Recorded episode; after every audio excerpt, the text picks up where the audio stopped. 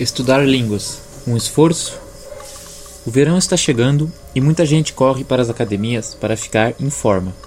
Alguns querem definir o abdômen, outros querem endurecer o glúteo, é, como eu estou polido.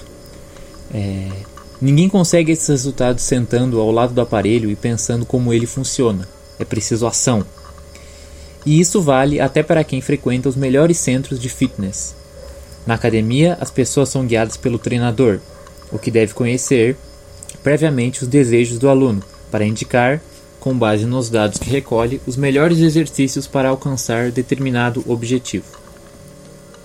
A grande questão é porque, quando essas pessoas estão aprendendo uma língua estrangeira, elas pensam simplesmente pelo fato de estarem frequentando um curso ou um, ou um professor particular que vão aprender como em um passe de mágica.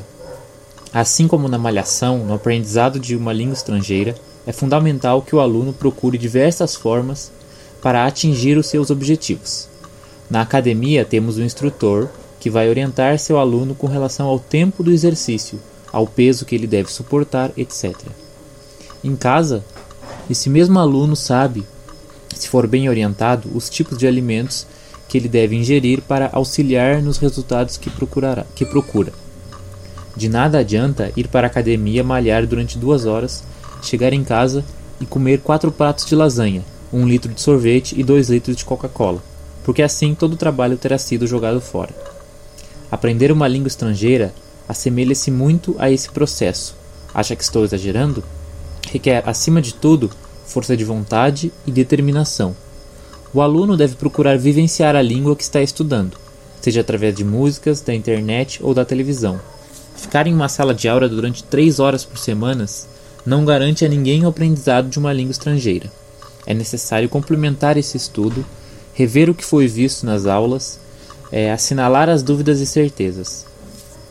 Assim como na academia, ficar só olhando os aparelhos não ajuda em nada, ficar folheando em vão a melhor gramática ou um guia de conversação de determinada língua também não ajuda.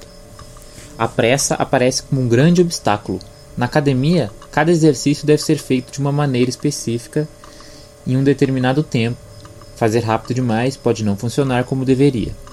No estudo de uma língua estrangeira, o aluno não deve apressar-se, pois o conhecimento vai pois o conhecimento vai sendo construído dia após dia, passo por passo.